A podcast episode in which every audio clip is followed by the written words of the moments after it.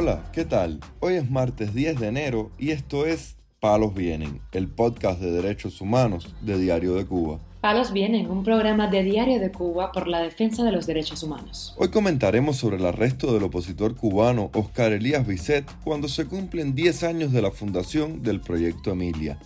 También hablaremos sobre la situación del prisionero político Ángeles Jesús Vélez Marcano, quien fue trasladado a un pabellón con presos comunes peligrosos tras meses de aislamiento.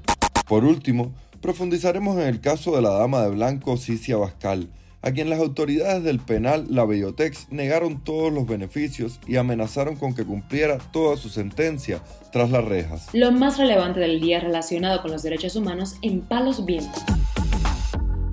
El opositor cubano y exprisionero político Oscar Elías Bisset fue arrestado este lunes cuando salía de su vivienda ubicada en el municipio 10 de octubre, en La Habana, según denunció Radio Televisión Martí su esposa, Elsa Morejón. A las 8 de la mañana él salió de la casa y a una cuadra de mi casa, según vecinos, lo arrestaron en la calle Milagros y Octava. Y lo estaban esperando dos autos patrulleros y policías vestidos de civil yo no sé dónde él está, ya no he sabido más de él, porque hoy es el aniversario del proyecto Emilia. Oscar es activista de derechos humanos, pero también está el proyecto Emilia que él liderea y en el aniversario se iban a reunir y al parecer no lo permitieron, pero bueno, estamos esperando, dando un tiempo a ver si lo sueltan o para si no entonces salir a ver dónde los posibles lugares que pueda estar. La detención podría estar relacionada con que este lunes se cumplía el décimo aniversario de la fundación del proyecto Emilia creado el 9 de enero de 2013 y nombrado en honor de Emilia Teurbe Tolón,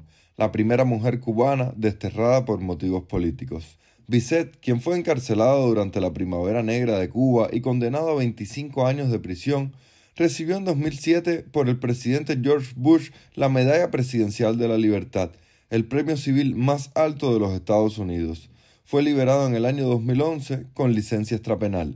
Mientras tanto, era Lidy Frometa Polanco, esposa del prisionero político Lázaro Yuri Valle Roca, presentó este sábado una solicitud a la Fiscalía General en la que pidió que el periodista independiente sea puesto en un régimen de mínima severidad debido a su precario estado de salud, según una publicación en su cuenta de Facebook. Frometa dijo que en el caso de su esposo se está quebrantando lo dispuesto en el artículo 44 del reglamento del sistema penitenciario al tenerlo en un régimen severo, siendo este recluso un infractor primario con una condena inferior a los ocho años.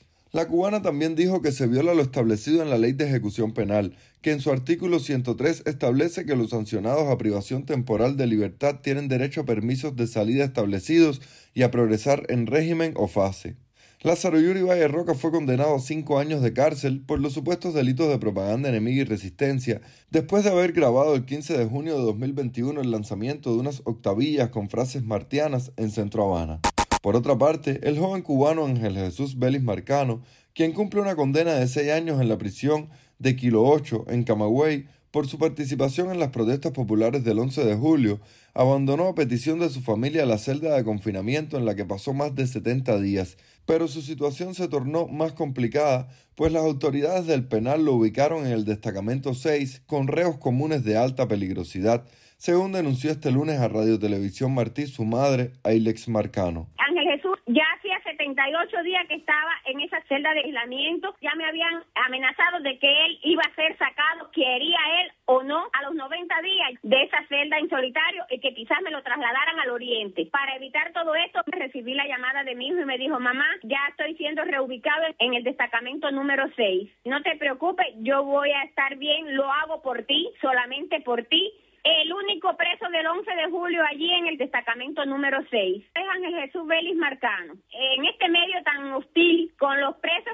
comunes de allí que todos son por hechos de sangre. Ahí está mi hijo, pero yo no duermo, pero respiro y sé que Dios me lo está cuidando. En estos momentos, la vida de mi hijo Ángel Jesús Vélez Marcano corre peligro, ahora más que antes. Responsabilizo al gobierno cubano la integridad física y mental de mi hijo Ángel Jesús Vélez Marcano. Mientras tanto, las mellizas Lizdani y Lizdiani Rodríguez Isaac, presas por manifestarse el 11 de julio, están siendo acosadas por la seguridad del Estado y las autoridades de la cárcel de mujeres conocida como Guajamal en la provincia de Villa Clara, según denunció su madre, Bárbara Isaac Rojas, a la periodista independiente Mónica Baró. De acuerdo con la madre de las mellizas, un agente de la seguridad del Estado amenazó con trasladar a una de las dos hacia una prisión en La Habana si continuaban contándole a ella lo que ocurría dentro del penal.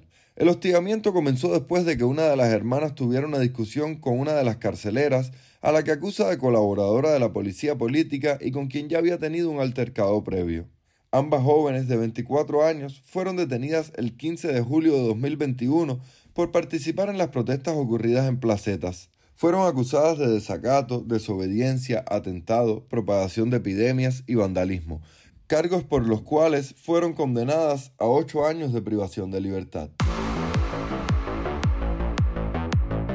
Palos viene. Las autoridades del penal La Bellotex en Matanzas dijeron a la presa política Cicia Bascal que sus beneficios serían negados y que cumpliría sus seis años de condena en la cárcel denunció su madre, la activista Ania Zamora, en declaraciones a Radio Televisión Martí. El viernes 6 fue la visita de Cici. Ella, gracias a Dios, está en salud, enfrentando todo lo que nuestros presos políticos están pasando en prisión. El día 21 de diciembre, Cici fue llevada a la dirección de la prisión donde estaba Marta Cristina Bacallao, que es la directora del penal, y un oficial de la seguridad del Estado. Ahí vemos que todo es manipulación de, de la seguridad del Estado, ¿no? Porque no tiene por qué haber un oficial de este organismo en la prisión en ese momento y le comunicaron a Fisi que ella no tendría beneficio ninguno, que ella va a tener que cumplir sus seis años de prisión o algunos más. Eso es una violación porque ella está por una sanción de seis años. Además, ahí están utilizando el terrorismo psicológico contra Fisi. Ella le dice, la directora del penal, Marta Cristina Bacallao, le dice a Sisi que sus beneficios son negados porque ella es una presa negativa, porque ella no participa en ninguna actividad actividad política. Si es una presa política, no tiene que participar en las actividades de la revolución porque ella está en contra de esas actividades. Si es una presa de conciencia. También tenían que rebajarle en este año de prisión 120 días y solo fueron rebajados 30 días. Cuando mi hija tiene una conducta intachable, mi hija es ejemplo en esa prisión porque Titi mantiene una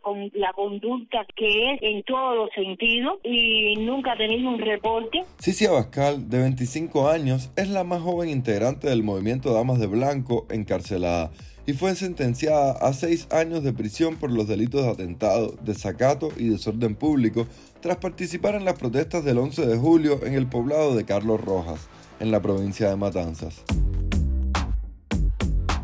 Palos vienen un podcast de derechos humanos de Diario de Cuba con la producción y conducción de Mario Luis Reyes. Muchas gracias por acompañarnos este martes en Palos Vienen, el podcast de derechos humanos de Diario de Cuba.